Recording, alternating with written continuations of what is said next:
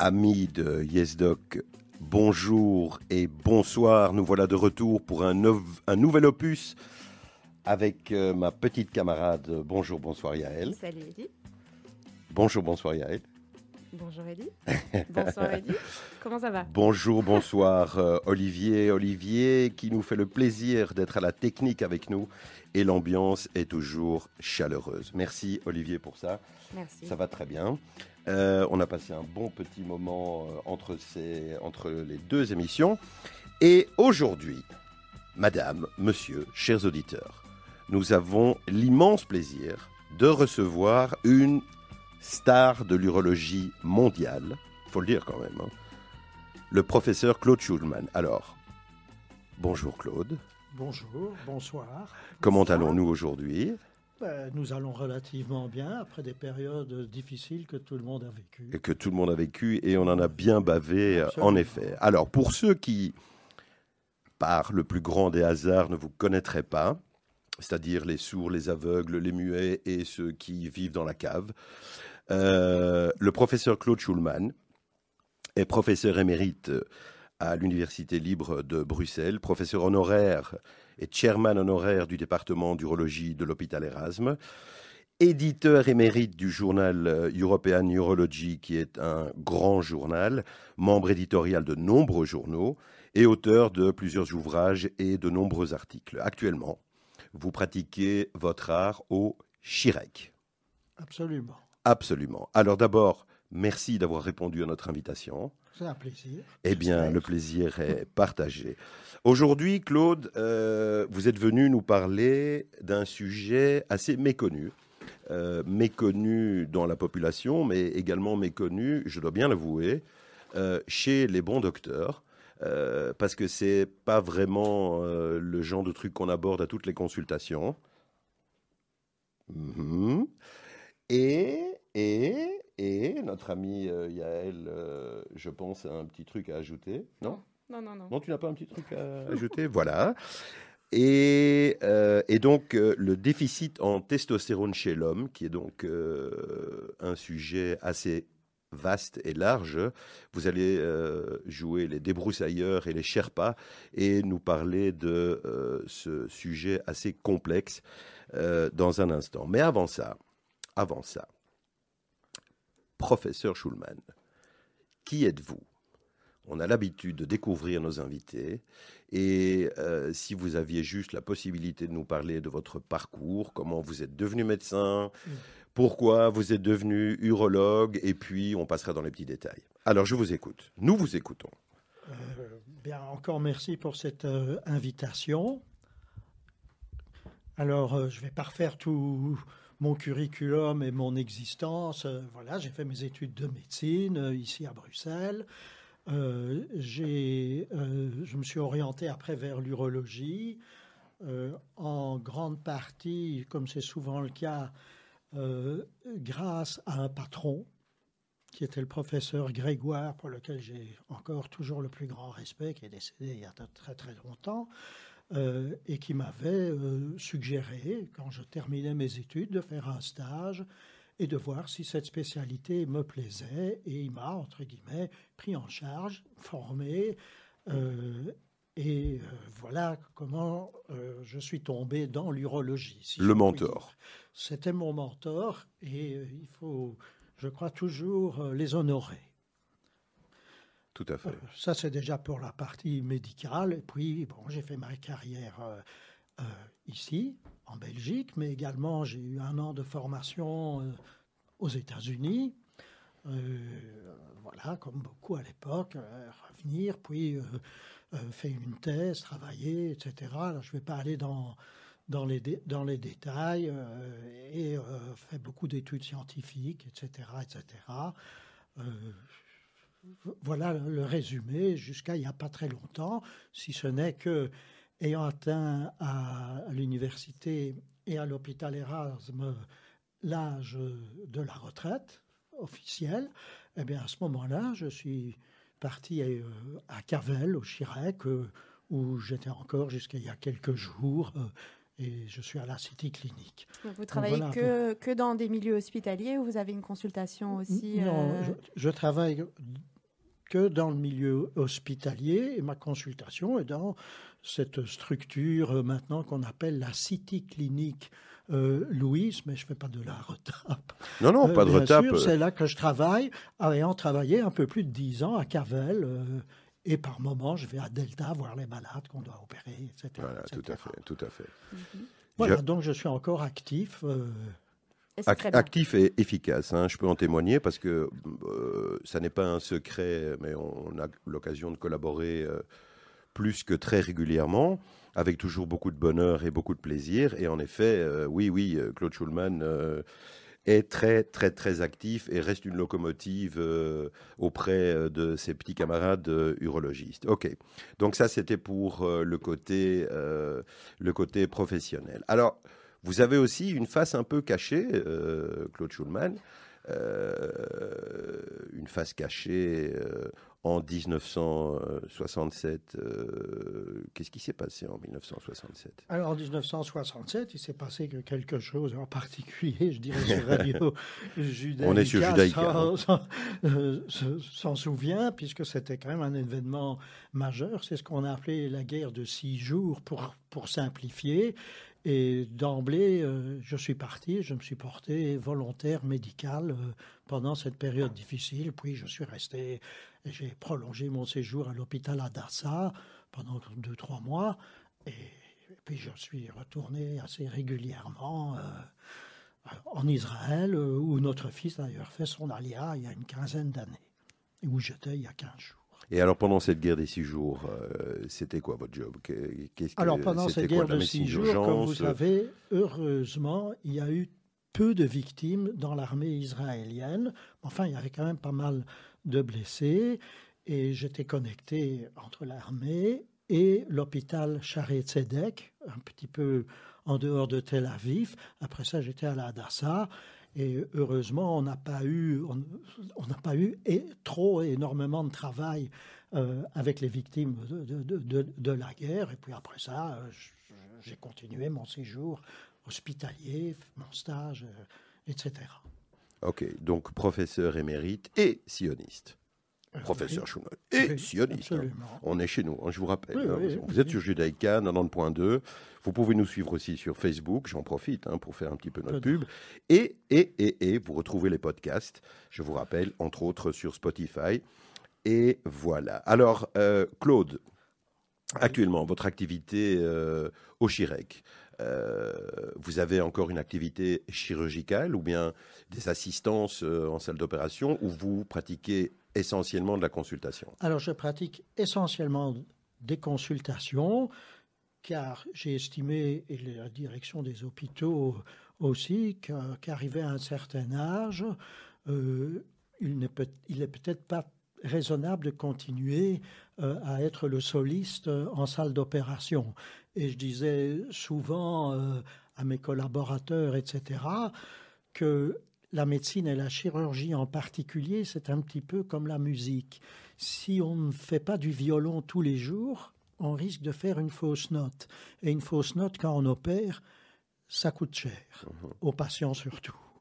Euh, donc, depuis quelques années, ayant une excellente équipe et de collaborateurs euh, dans le cadre de, de Delta, du, du Chirec, euh, je confie mes patients à opérer par robot ou, ou, ou autre, nouvelles technologies, à mes collaborateurs, mais j'assiste aux interventions et je vais voir les patients Une- euh, en post-opératoire. Ouais, c'est collaborateurs que vous avez formés alors vous-même ou Quasi tous. Ouais. Il y en a peut-être un- ou deux qui venaient d'en- face. à travers les mailles du filet.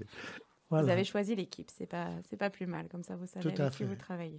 Voilà. C'est vrai que l'arrivée euh, de Claude à, à Cavel à l'époque a été euh, franchement euh, un, moteur, enfin moi je l'ai ressenti comme ça, un moteur pour euh, le développement de ce service. Vous avez développé beaucoup d'activités scientifiques dès que vous êtes arrivé à l'époque à Cavel, donc à, à Uccle.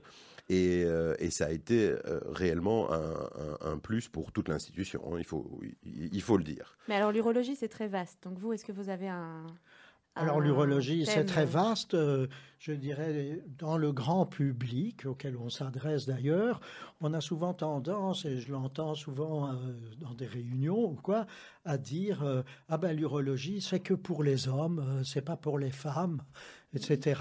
Alors là, euh, je, je corrige le tir en disant ben vous savez les femmes elles ont deux reins, une vessie euh, comme les hommes euh, et elles peuvent faire les mêmes types de problèmes au niveau des reins, des vessies et de tout ce qui produit l'urine. Évidemment, en parallèle alors avec les organes génitaux euh, hommes-femmes, euh, chez la femme bien sûr c'est le gynécologue qui les prend en charge, et chez l'homme euh, tout ce qui tourne autour, euh, la prostate, euh, les, les- les organes génitaux, testicules, et en particulier euh, les hormones de l'homme qui sont souvent négligées, comme vous l'avez dit, même dans le domaine médical, et on va un peu s'étendre là-dessus si vous voulez. Avec plaisir, le- sera pour- notre sujet. Pourquoi quand on, dit ah ben euh, oui ben les hommes euh, voilà ils, euh, ils- ont des problèmes d'hormones ben, bien sûr qu'ils en ont seulement chez la femme il y a personne qui va dire que la ménopause n'existe pas. C'est une évidence parce que ça se passe rapidement sur une période de quelques mois un an et je dirais toute sa physiologie, sa- ses fonctions se modifient à ce moment-là, euh, parce que c'est une chute très brutale, rapide chez la femme de ses sécrétions d'hormones. Ça, tout le monde sait. Et pourquoi c'est moins connu chez l'homme? Ben Parce que ça ne se passe pas de manière brutale. C'est pas en deux, trois ans que la testostérone, qui est l'équivalent des œstrogènes euh, chez la femme, que la testostérone chute et disparaît. Et qu'on n'aurait plus que des eunuques castrés euh, à partir de 50 ans. Heureusement, ce n'est pas le cas. Pou, pou, pou.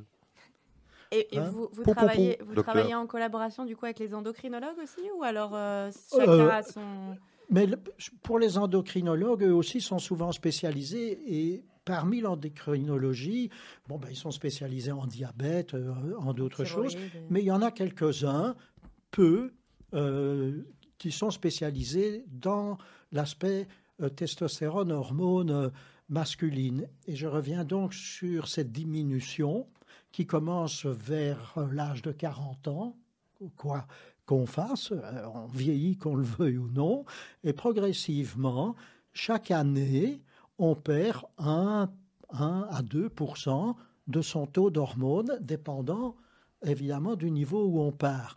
Mais ce qui veut quand même dire que vers l'âge de 70 euh, ou plus, le taux d'hormones chez la plupart a fort diminué, mais on va revenir sans doute là-dessus. Il y a des facteurs qui favorisent cette chute des hormones et c'est important de le souligner car ça peut être corrigé. Alors, merci pour ce magnifique petit teasing. On retient nos auditeurs euh, qui sont en haleine. Euh, vous savez qu'on a l'habitude dans cette émission aussi de demander à notre invité de venir avec deux morceaux musicaux.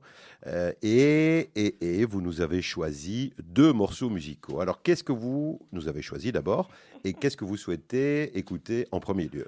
Oh ben, c'est toujours très difficile de choisir euh, des morceaux mu- musicaux parce qu'on a, je dirais, ses affinités personnelles et que dans une émission assez détendue, je ne vais pas non plus vous mettre le requiem de Mozart. C'est pas très rigolo. Donc, j'aurais peut-être pu, mais non, ça commence à ressembler aux pompes funèbres.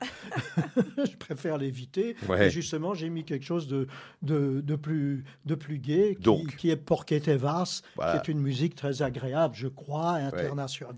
Donc, merci euh, Claude. Donc, euh, andropause et pompe funèbre, euh, le débat est lancé. On, on va bien s'amuser ce soir. et on va commencer avec Annette et Porquet Tevas. En avant, on se retrouve dans un instant pour la deuxième partie de notre émission. À tout de suite, euh, ne nous abandonnez pas.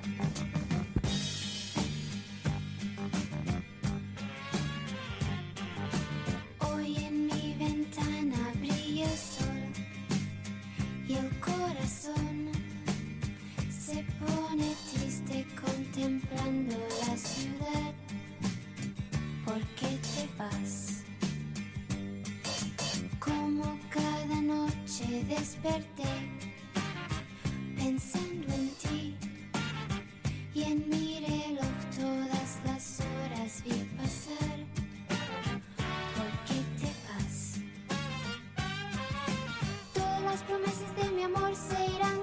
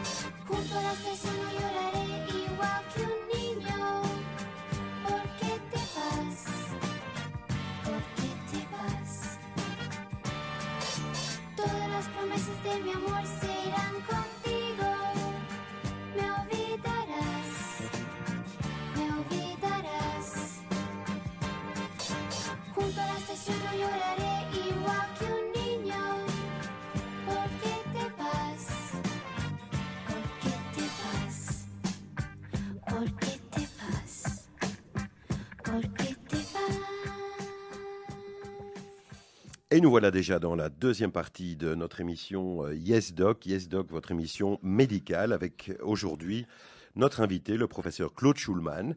Alors Claude, aujourd'hui, vous allez nous entretenir euh, d'un sujet, comme j'ai dit au début de l'émission, qui est assez méconnu et méconnu par tout le monde, docteur compris, euh, le déficit en testostérone, ou alors encore appelé le syndrome de déficience en testostérone chez l'homme.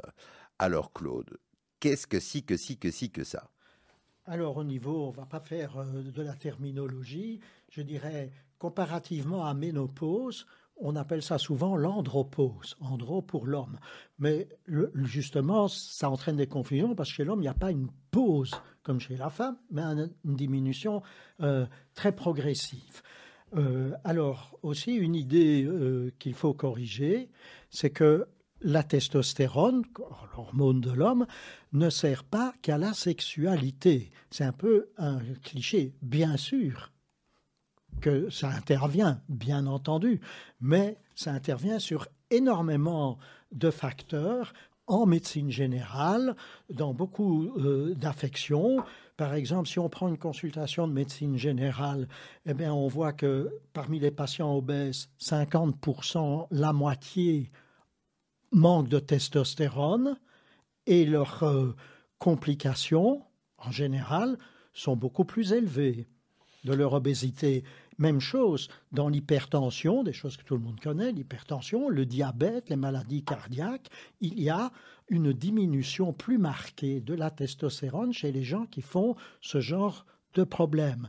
Et je ne vais pas dire qu'il faut donner de la testostérone à, tout le monde, bien entendu, mais il faut simplement la mesurer par une simple prise de sang euh, et voir si c'est un facteur euh, sur lequel on peut intervenir. Il faut certainement pas le faire systématiquement, mais on sait aussi, si je peux continuer, dans une généralité, entre hommes et femmes, eh bien, les femmes vivent 6 à 8 ans de plus que les hommes. Ça, c'est un fait. Il ne faut pas l'oublier. Hein. Quand vous allez dans une maison de repos, que ce soit à la glacière ou ailleurs, regardez les gens qui ont plus de 80 ans, vous verrez qu'il y a quatre femmes pour seulement un homme, parce qu'ils meurent plus tôt. Exactement. Il y a vous, plus de dépression chez l'homme. vous pensez pas que c'est en rapport avec euh, le mariage? Euh, écoutez, je ne sais pas et je ne veux pas prendre position, surtout à notre époque euh, où on a trois cases pour cocher le sexe, Votre masculin, féminin ou Ouais. indéterminé. Et Alors, votre reste- épouse écoute euh, je ne sais pas si mon épouse écoute. Elle écoutera. Euh, bon, ben, je crois qu'elle m'a déjà assez entendu. Pour 50 ans, euh, je, je lui fais grâce de ça. Mais il faut savoir aussi pourquoi c'est ça. Ben, parce que les femmes sont beaucoup plus portées sur leur santé physique, etc. Et puis, dès qu'elles ont leurs règles, à un moment donné, ben, elles vont visiter un médecin et presque toujours un gynécologue. Et elles seront suivies presque toujours au long de leur vie, et quand elles auront leur ménopause, eh bien, elles continueront à voir un médecin, un gynécologue, euh, pour voir quoi. Et d'une manière générale, quels que soient les pays, Europe, États-Unis, les femmes consultent 150% de fois plus le médecin dans leur vie que les hommes. Et moi, je dis souvent avec un clin d'œil, mais qui est triste au- aussi, les hommes, ils vont plus vite au garage avec leur voiture qu'avec leur corps chez le médecin. Mais alors, euh, autour de la cinquantaine, souvent on propose quand même un dépistage du cancer de la prostate chez les hommes, on est d'accord? Oui, mais on insiste infiniment moins d'ailleurs, et c'est logique, euh, sur le cancer de prostate chez l'homme, qui est le premier cancer de l'homme, par rapport au cancer du sein chez la femme. Et- Et, tous les cancers de l'homme ne sont pas graves, donc il ne faut pas non plus paniquer là-dessus. Mais alors, quand on propose ce dépistage, comment ça Oui. se fait que maintenant qu'on on connaît plus de choses sur la testostérone et sur les effets bénéfiques que ça peut avoir chez l'homme, comment ça se fait qu'on ne propose pas systématiquement, du coup, un dosage de la testostéronémie, c'est-à-dire le taux de testostérone dans le sang? Eh bien, pour des raisons, je dirais, tristement historiques, c'est qu'on n'apprend pas ça pendant nos études, Et voilà. tout, tout simplement. Aussi simple que Et que ça. même dans notre spécialité, l'urologie, c'est un sujet dont on discute depuis plus de dix ans, mais qui n'a pas encore, je dirais, retenu l'attention de, de- de- de nos collègues non plus. Alors que c'est important de le signaler. Et Ok. Donc, la testostérone, ça sert à quoi chez l'homme? Vous dites que du coup, ça a un effet bénéfique sur tout ce qui est maladie cardiovasculaire. sur le diabète, sur le syndrome métabolique. Mais alors, qu'est-ce que. Voilà, c'est quoi le rôle euh, primaire euh, Alors, le, le rôle primaire évident d'une hormone, c'est, mais ce n'est pas que ça, c'est la sexualité de l'homme. On sait très bien qu'un homme euh, castré, un eunuque, euh, etc., n'est plus vraiment ce qu'on appelle un homme. Bon, mais heureusement, ça n'existe quasi plus, euh, etc., sauf dans des cas exceptionnels de cancer, et- etc. Donc, pour la testostérone, il n'y a pas que la sexualité, on va revenir là-dessus, il y a beaucoup, si pas quasi tous les organes, les os, le cerveau, le foie, euh, etc., etc., les muscles ont des récepteurs de testostérone euh, qui s'altèrent avec le temps. Donc, euh, la testostérone a des effets à tout niveau. Mais évidemment, il est plus marqué dans certains cas que dans d'autres. Si on prend par exemple les malades d'un médecin de médecine générale, donc là c'est de tout le monde, quand on voit les patients obèses, 50%, la moitié, manquent de testostérone. Alors, ce n'est pas, c'est- pas la testostérone qui, mais par exemple, dans l'obésité, l'obésité, c'est le, gros, c'est le gros ventre, hein, tout le monde comprend. La graisse qui est là, je ne vise personne ici. Je vous remercie. Personne n'est dans- visé. dans la- Jusque-là, Pas tu étais le bienvenu. Vous étiez le bienvenu. Non, mais on va pas mettre une balance ici. Mais je dis, dans, dans la graisse, et sans entrer dans des termes scientifiques, les cellules graisseuses sécrètent des substances qu'on appelle La la leptine. leptine. Et la leptine est en compétition et mange la testostérone. Quand on fait, par exemple, un bypass gastrique chez un obèse qui, en six mois, va perdre 30 euh, kilos ou plus, mais il va doubler sa testostérone après six mois. Donc, la relation, elle est évidente, elle n'est pas assez connue, euh, et le médecin, le, patient, comme on dit, euh, ne, ne- ne prête pas non plus toujours attention, et le monde médical, pas non plus. Si on prend les patients hypertendus, les hommes hypertendus, eh bien, dans 40% des cas, ils manquent de testostérone. Il y a un lien parce qu'il y a des récepteurs un peu partout. Au niveau des os, l'ostéoporose, bah, bien connue chez les femmes, et pour ça qu'on donne entre autres parfois une substitution hormonale, chez l'homme, l'ostéoporose vient un peu plus tard parce que le déclin est progressif. Mais à l'âge de 75-80 ans, c'est tout à fait équivalent chez l'homme et chez la femme. euh, L'ostéoporose, c'est-à-dire les os qui, qui se fragilisent, s'abîment, Une déminéralisation, en une fait, de la trame Exactement. Et la, la fréquence des fractures du col du fémur euh, est souvent due à ça chez les personnes très âgées. Et le problème qu'il y a, c'est que quand une personne au-delà de 80 ans a une fracture du fémur, eh bien, les hommes ont beaucoup plus de complications que les femmes parce qu'ils ont tous ces facteurs de risque associés, l'obésité, l'hypertension, des maladies cardiaques. Ouais, plus, que la beaucoup femme en plus général, que la ouais. femme parce qu'ils sont, comme on dit, en moins bon état général. Et alors, quand on sait ça, justement, qu'avec le temps, la testostérone diminue progressivement, est-ce qu'il y a un moyen naturel d'augmenter son taux de testostérone? Est-ce qu'il y a une prévention? Euh, oui, il y a plusieurs manières de faire de la prévention. Par exemple, quand on fait la prévention de l'obésité, ben, on va avoir une activité physique, du sport, renforcer ses muscles, perdre sa graisse et maintenir ou empêcher sa testostérone de, décliner. Voilà comment on peut déjà faire. Maintenant, euh, je ne vais pas vous dire qu'il y a des recettes miracles et qu'il faut plutôt manger ceci que cela, même si c'est à la mode. Non, euh, c'est pas comme ça que ça se fait. Ok.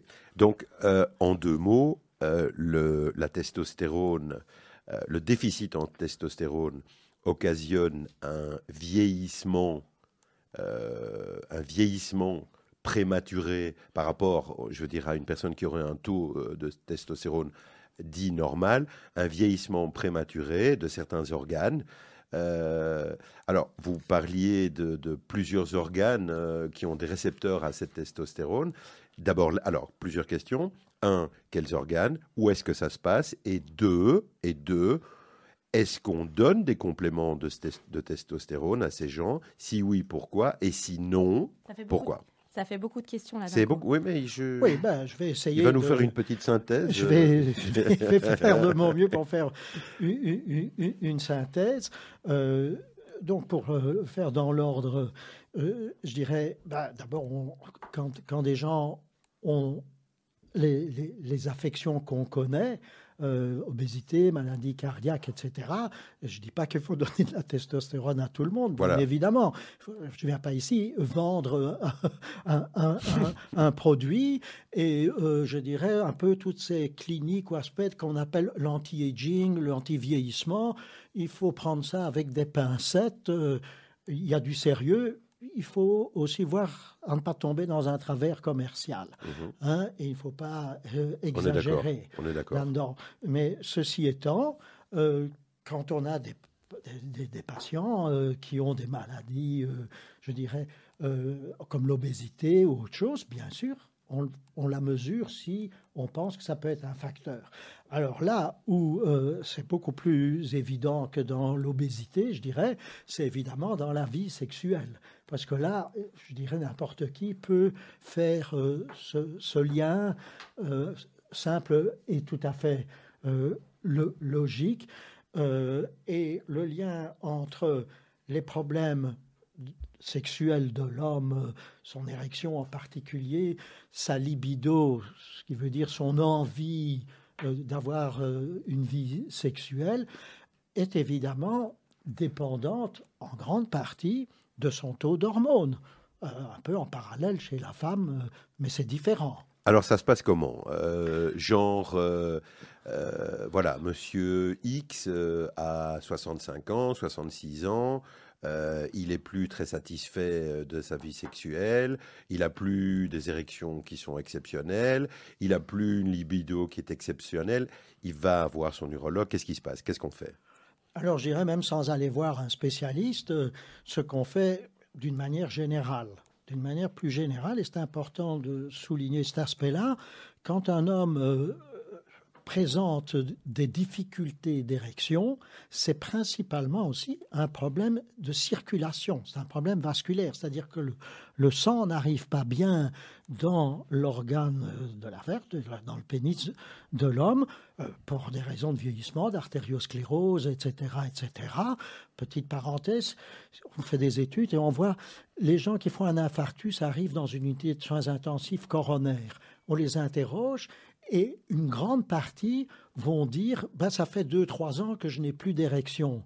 Donc c'est comme un petit signal d'alarme et on a beaucoup étudié et publié là-dessus, à un autre niveau, pour dire quand un homme a des troubles érectiles, il faut déjà peut-être voir si du point de vue cardiaque, euh, il n'a pas des problèmes qui vont venir plus tard. Alors il ne faut pas paniquer, mais ça c'est circulatoire. C'est un des facteurs les plus importants des difficultés d'érection. Il n'y a pas assez de pression qui arrive dans le zizi, pour le parler très simplement.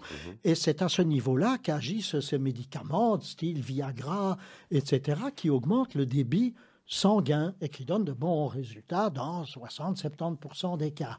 Mais il y en a aussi chez qui euh, il y a un facteur hormonal qui peut être d'ailleurs souvent associé, et en particulier chez les hommes qui n'ont pas une bonne réponse euh, au, Viagra et, autres molécules, il faut doser leur testostérone. D'emblée, il faut faire, je dirais, de la médecine de diagnostic et pas juste prescrire des, pilules euh, comme un magasin.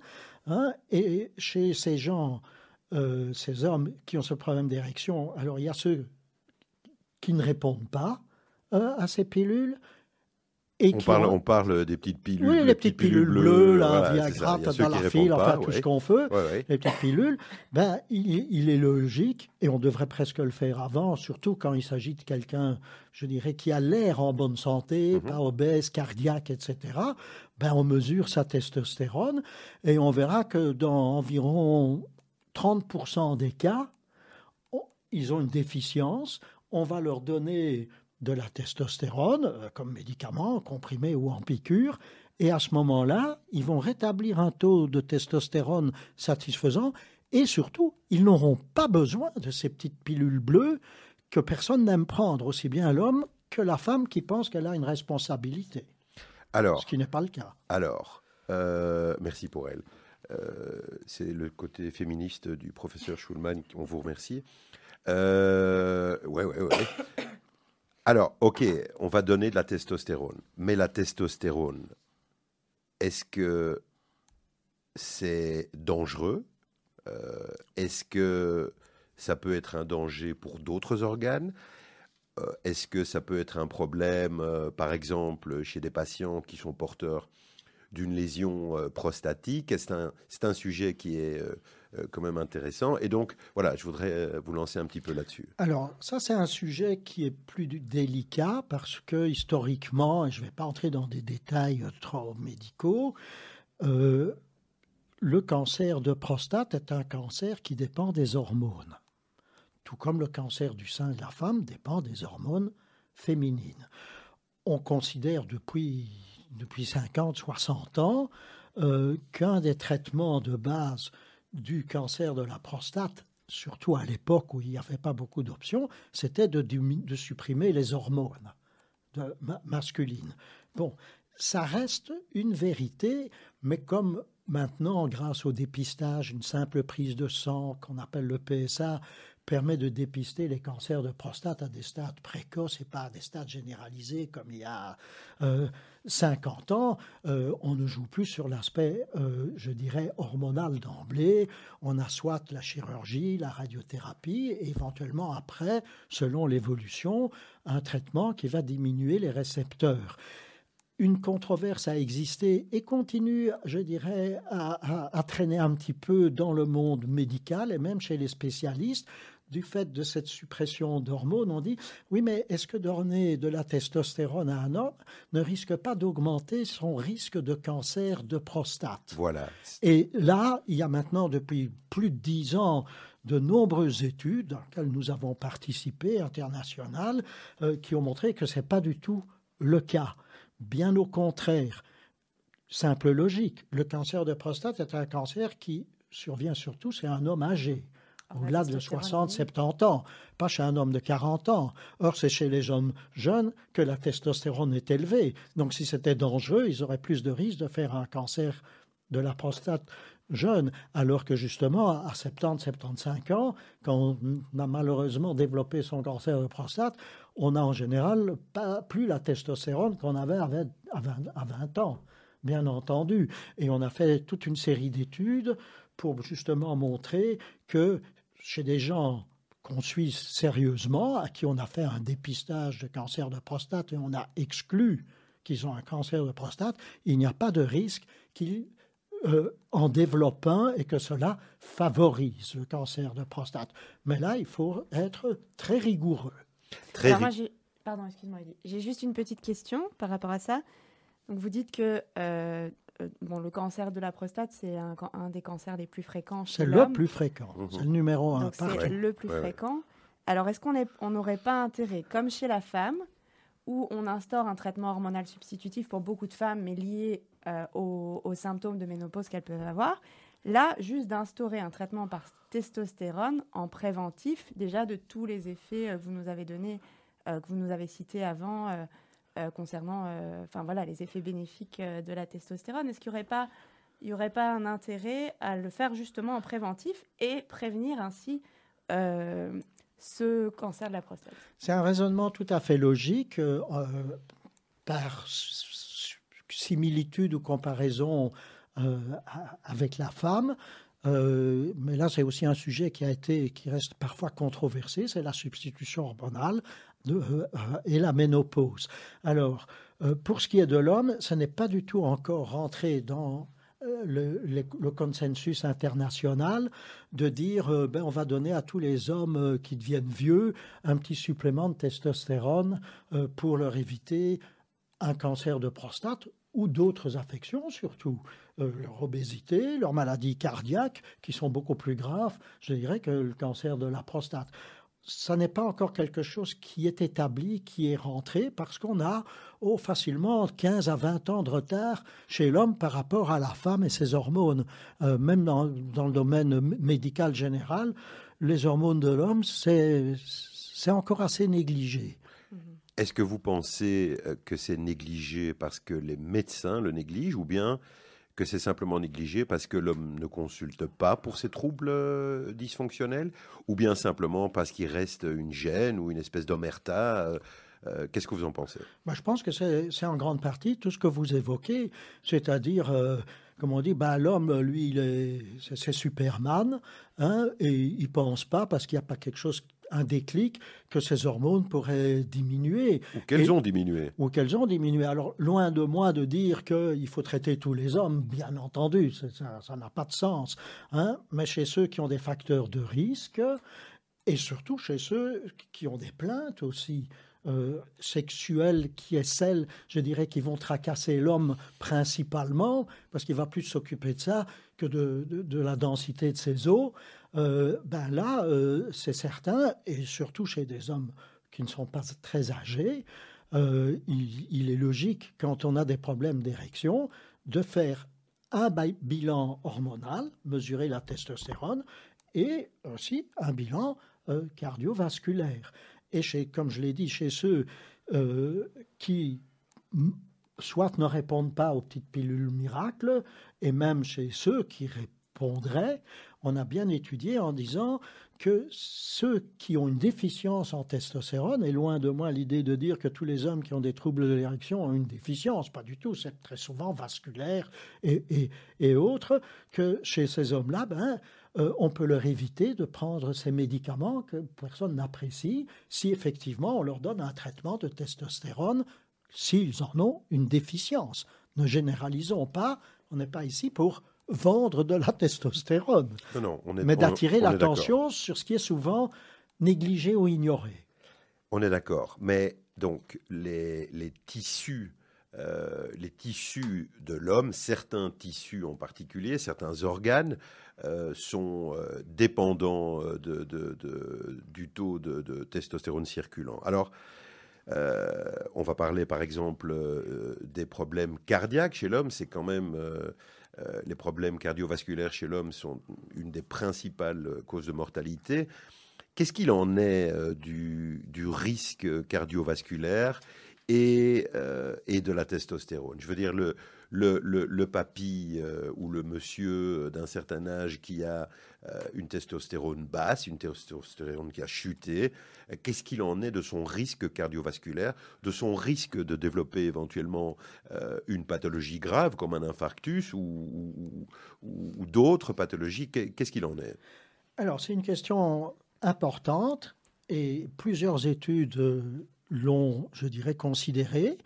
Entre autres, une étude qui a été euh, poursuivie pendant 17 ans dans la région de Boston, où on a suivi des hommes, je dirais, pendant de très nombreuses années, et on a constaté que ceux qui avaient un taux de testostérone très bas, pas moyen, mais franchement très bas, la mortalité cardiaque était multipliée par deux. La mortalité par cancer était multipliée par trois, et pas cancer de prostate, parce que ce sont des récepteurs euh, généraux sur l'ensemble du corps euh, à, tous les niveaux. Euh, donc, quand on suit les hommes qui ont cette déficience, on voit que au cours de nombreuses années, ben, les risques de complications, de maladies cardiaques, osseuses, de diabète, de choses que je dirais très fréquentes, au- est nettement plus élevé lorsque la testostérone diminue. Ça a été également fait, par exemple, sur euh, les vétérans de l'armée américaine. Mhm. Donc, on commence quand ils sont pas très vieux, puis on les suit pendant de très nombreuses années. Et là aussi, on voit qu'il y a une grande différence entre ceux qui ont un taux de testostérone qui di- diminue nettement après 5 ou 10 ans par rapport à ceux qui le maintiennent, liés à plusieurs facteurs.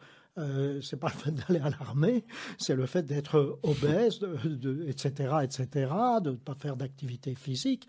Donc il y a un lien euh, densité osseuse, euh, les récepteurs à tous les niveaux, même au niveau de la dépression, ça joue un rôle. Tout à fait. Donc, en fait, clairement, il y a un lien entre euh, l'obésité, bon, ça on en a parlé clairement, mais entre une surcharge adipeuse, une surcharge adipeuse, En donc gras. le gras du gras, euh, et qui produit euh, donc euh, la leptine, hein, le, le Oui. tissu adipeux, la leptine dont on a parlé euh, en début de, de programme, cette leptine qui quelque part euh, mange euh, la testostérone qui est, qui est circulante. Qu'est-ce qu'on peut conseiller euh, à une personne euh, qui a un petit peu d'âge, euh, qui a un petit peu de bide, euh, qui euh, est plutôt sédentaire? Alors oui, évidemment, c'est mieux manger, faire plus de Exercice sport, mieux bouger et la testostérone alors là-dedans. Est-ce que la testostérone peut aider à améliorer la situation? Alors oui, mais il ne faut pas, je dirais, que croire que la testostérone va tout arranger. Ce serait à la fois simple et pas du tout euh, sérieux. C'est sûr que avec l'âge, la sédentarité, l'obésité, etc., euh, augmentent. Donc euh, ça, je crois que tout le monde euh, le sait. euh, il faut garder une activité physique, intellectuelle de préférence, euh, et, euh, activité physique, euh, faire un contrôle général, cardiaque, etc., chez son généraliste ou chez son cardiologue, et voir à ce moment-là s'il y a des facteurs de risque évidents, cardiaques et autres, bien alors euh, là, chez des obèses, etc., euh, il peut être intéressant de mesurer cette testostérone et de voir si effectivement euh, ils peuvent bénéficier d'un complément de testostérone. Mais ne me faites pas dire ce que je ne dis pas, que tous les hommes âgés ont besoin de testostérone, que tous les hommes qui sont gros ont besoin de testostérone, etc. Non, mais si vous prenez une image que personne ne peut mettre en doute, vous prenez des très jeunes super obèses. Vous savez, le genre de, de super obèses qu'on voit aux États-Unis euh, Oui, chez oui. Disney World. là. Ils font 250 kilos et ils ont 30 ans. Regardez-les, ils ne se rasent plus. Ouais. Point. Ils ne se rasent plus parce qu'ils ont une testostérone qui est tellement basse qu'ils sont presque castrés. Ils se rasent plus, ils reproduisent plus, ils font que bouffer. Est-ce que dans ce genre de situation, euh, est-ce que la testostérone peut, une injection de testostérone ou un patch, ou est-ce que ça peut aider est-ce que ça peut les aider à perdre du poids, justement? Est-ce que ça a un effet, justement, leptine euh, Est-ce que, est que vous voyez un intérêt, potentiellement, à, donner des compléments de testostérone? Euh, il, il y a une place et un intérêt, mais une fois de plus, il faut pas non plus, je dirais, balancer de la testostérone à tout Non. le monde, c'est pas ça. Mais ça, ça peut être un complément utile à d'autres traitements de l'obésité, d'autres choses. Je ne vais pas dire que ça va remplacer un bypass, bien entendu, ou, ou un régime et perdre du poids. Ça peut aider à perdre du poids, mais pas en continuant à manger euh, mal et à rester tout le temps devant la télévision. Il faut, Clairement. combiner le, il faut combiner le tout, il faut être logique. Alors moi j'ai une petite question. Euh, on a parlé de l'homme, qui est en- effet euh, c'est l'hormone masculine par excellence, mais la femme produit aussi en quantité moindre, évidemment, de la testostérone. Quel effet ça a sur la femme? Bon, alors chez la femme, c'est vrai que c'est pas des hormones importantes entre le- les œstrogènes, la progestérone, qui sont les hormones de la femme. La femme a aussi de toutes petites quantités de testostérone, euh, bien sûr, qui peuvent justement euh, devenir un petit peu plus importantes lors de la ménopause chez des femmes qui ne sont pas substituées, qui ne reçoivent pas un complément hormonal. Euh, on peut voir d'une certaine manière euh, une plus grande fragilité osseuse, etc. Pilosité Une pilosité qui devient euh, gênante, surtout si elle est faciale, Mhm. etc. Parce que l'équilibre ou la balance entre un beau taux d'hormones féminines et celui qui est très très réduit de testostérone peut se déséquilibrer et beaucoup moins d'hormones féminines. Euh, le peu d'hormones masculines, testostérone, peut devenir, pas dominante, mais un petit peu trop et entraîner ces petites complications. Alors peut-être une, une petite question pour rigoler. On sait que les femmes et les hommes n'ont pas le même sens de l'orientation. Est-ce que la testostérone joue là-dessus? Mais Alors ça, je, certainement. ça, Évidemment. ça, ça, je, je ne- je n'irai certainement pas, pas dire ça. D'ailleurs, je suis plutôt féministe. Il doit Et rentrer j'ai à la énormément maison de respect. Soir. et euh, je, je dirais, les femmes ont beaucoup de qualités en plus que les hommes n'ont pas. Très je ne crois pas que c'est que bien- hormonal. vous avez bien répondu à la Voilà, question. mais là, on va pas rentrer dans, dans cette Non, arcade. c'était pas- Je crois que l'éducation au cours des 2000 dernières années, religieuses et autres, ont toujours mis la, la, la, la femme au foyer dans, un, dans, dans une armoire et qu'enfin, depuis, depuis la pilule et la libération, euh, les femmes, regardez autour de vous, hein, euh, il n'y a pas que Macron qui va avoir une première ministre féminine. hein, Il y en a l'Allemagne, déjà pas Thatcher- mal. euh, Thatcher, je ne sais pas quel était son taux de testostérone, mais il devait être costaud. Ah, Ah c'est oui, il toute, était une, costaud, c'est ouais. toute une Ah histoire oui. à mon avis, elle devait avoir des ovaires micropolykystiques, non, euh, Euh, je, docteur je, je ne sais pas, je Je crois que là- ne vais pas l'examiner, On va peut-être euh, s'arrêter mais là. j'ai du respect pour elle. Bon, elle est plus là pour répondre de toute façon à nos questions.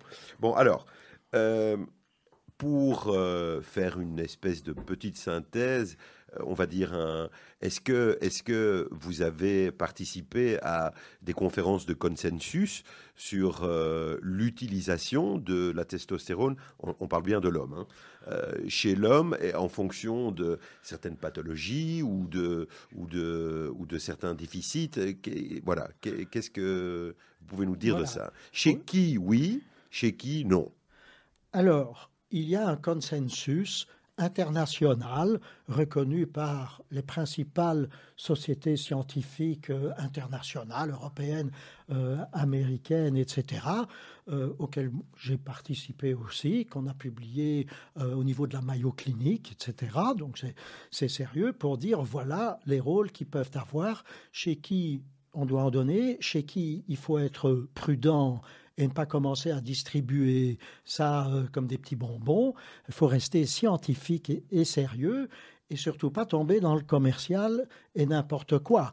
Et à ce moment-là, je- dirais presque, il faut oser parfois le dire, qu'aux États-Unis, on est beaucoup moins précis et sérieux et que la FDA, donc la Food and Drug Administration, euh, s'est élevée un petit peu contre la trop grande prescription abondante de testostérone chez 70% d'hommes chez qui elle n'avait même pas été mesurée.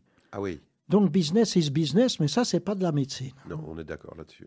Alors, en fait, euh, ce qui m'intéresse aussi, ce qui m'intéressait également dans la question, avant de passer la main euh, à ma petite camarade, chez qui est-ce qu'on ne peut absolument pas donner de complément en testostérone? Alors, là, il faut introduire des nuances. C'est ça. Euh, Il n'y a pas, bien sûr, actuellement, on ne le donnera certainement pas à quelqu'un qui a un cancer de prostate actif. Ça fait un. Ça, Ça, c'est clair. c'est ça. Mais la question a été étudiée de savoir quelqu'un qui est considéré comme guéri de son cancer de prostate. C'est-à-dire que soit on l'a opéré, soit on a fait des rayons, on l'a suivi pendant un an ou deux et il y a eu des études, on leur a donné de la testostérone parce qu'ils en avaient besoin, Mhm. pour toute série de raisons, et il ne s'est rien passé. Mais les études ne sont pas suffisantes actuellement que pour se baser là-dessus. Ce sont des études limitées. Mais Bon, c'est quelque chose qui est dans l'actualité et s'étudie, mais actuellement, euh, la prudence est de dire on ne donnera pas de testostérone à quelqu'un qui a ou qui a eu euh, un cancer de prostate. C'est pas reconnu au niveau international. Ce sont des choses qui peuvent changer avec le temps. La prudence, c'est s'abstenir. Oui. Et euh, ce qui est intéressant, c'est de mettre le sujet sur la table parce que, comme on en parlait au début de l'émission, on parle beaucoup des hormones de ces dames parce qu'en effet, ces dames sont en général euh, plus médicalisées que, que les mâles qui vont plus facilement au garage, comme vous disiez, mais je pense que c'est tout à fait vrai, c'est une réalité. Euh, messieurs, vos hormones sont importantes euh, aussi. Et donc, je pense que c'est un sujet euh, intéressant qu'on pourra éventuellement réaborder dans d'autres émissions avec d'autres spécialistes pour d'autres organes, hein, comme on en a parlé précédemment. Dernière petite question, Claude, avant euh, de, conclure. Euh, elle est produite où cette testostérone? Alors la testostérone est essentiellement produite au niveau des testicules, mais sous contrôle d'une partie du cerveau qui est l'hypophyse, qui contrôle les hormones dans les deux sexes, qui va stimuler ou pas, en particulier à la puberté, c'est là que ça se déclenche euh, chez les garçons comme chez les filles, et la production se fait au niveau principalement testiculaire. Une petite fraction est produite au niveau des glandes surrénales, qui sont les petites glandes qui se trouvent au-dessus des reins. Et c'est tellement vrai que chez des patients qui ont des cancers de prostate avancés, et à chez qui on ne veut pas, je dirais, supprimer complètement d'emblée euh, la testostérone, on leur donne un médicament qui supprime la sécrétion de testostérone par la glande surrénale. C'est un traitement beaucoup plus léger que le traitement euh, chimique habituel, comprimé, etc. Et ça explique aussi le fait qu'on trouve euh, de la testostérone chez ces dames qui Oui. n'ont pourtant pas de testicule. testicules. Absolument. Yael, Oui. un avis là-dessus? Il paraît. Il paraît, d'accord. Vous m'avez bien aidé. Merci beaucoup. ok, on arrive, euh, on, arrive, euh, on arrive au bout de notre, de notre émission. C'était très très intéressant, c'était passionnant, un sujet, euh, un sujet euh, ben, qui n'est pas beaucoup abordé. Et honnêtement, moi, je n'ai jamais assisté à une conférence de consensus concernant l'utilisation ou en tout cas le rôle de la testostérone dans le mieux bien-être masculin. Je pense que c'est un sujet euh, euh, quand même assez vaste. On s'intéresse beaucoup au bien-être euh, hormonal de la femme parce que, de nouveau, c'est classique et habituel. Mais l'homme aussi a des, a des hormones et, euh, et c'est bien qu'on ait eu l'occasion d'en parler aujourd'hui. Exactement. Merci, mille fois. Merci mille fois, Claude. Merci pour, à euh, vous pour cette invitation. ce moment euh, super chouette. Le deuxième morceau, euh, Ah oui. Le deuxième, ah bah ouais, ouais, ouais, le deuxième morceau, celui-là, il- on l'entend là, il commence. Oui, ça c'est euh, Alpha Blondie, donc euh, Jérusalem. Jérusalem, euh, un chanteur euh, africain euh, très sympathique, euh, qui est tombé amoureux de- d'Israël, de, Eh ben, Jérusalem. voilà. Un grand moment de plaisir en terminant avec ça. Euh, chers tous, Merci. Merci, Merci. beaucoup. Merci, Merci, à vous, merci, aux merci auditeurs. au professeur Claude Merci. Schulman qui nous a fait le plaisir d'être notre invité aujourd'hui. Encore mille merci à Olivier Oui. qui nous technique comme une machine de guerre. Merci. Euh. Yael qui est euh, Merci. La petite perle du studio. Et on aura énormément de plaisir à vous retrouver dans une prochaine émission. À très bientôt tout le À monde. Vous nous retrouvez, je vous rappelle, sur le 90.2. Vous nous retrouvez en podcast, Spotify, Apple Podcast et, et, et, et Facebook. Bonsoir à tous.